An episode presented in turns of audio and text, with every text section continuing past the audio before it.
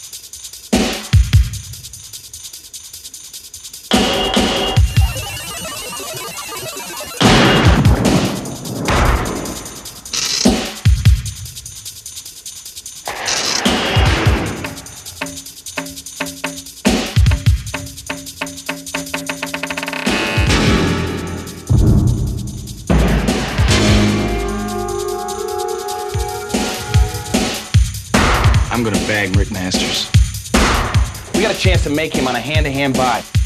You can't come up with the front money. You're not for real. You're not the first agents to get next to Masters. You're not wired, are you?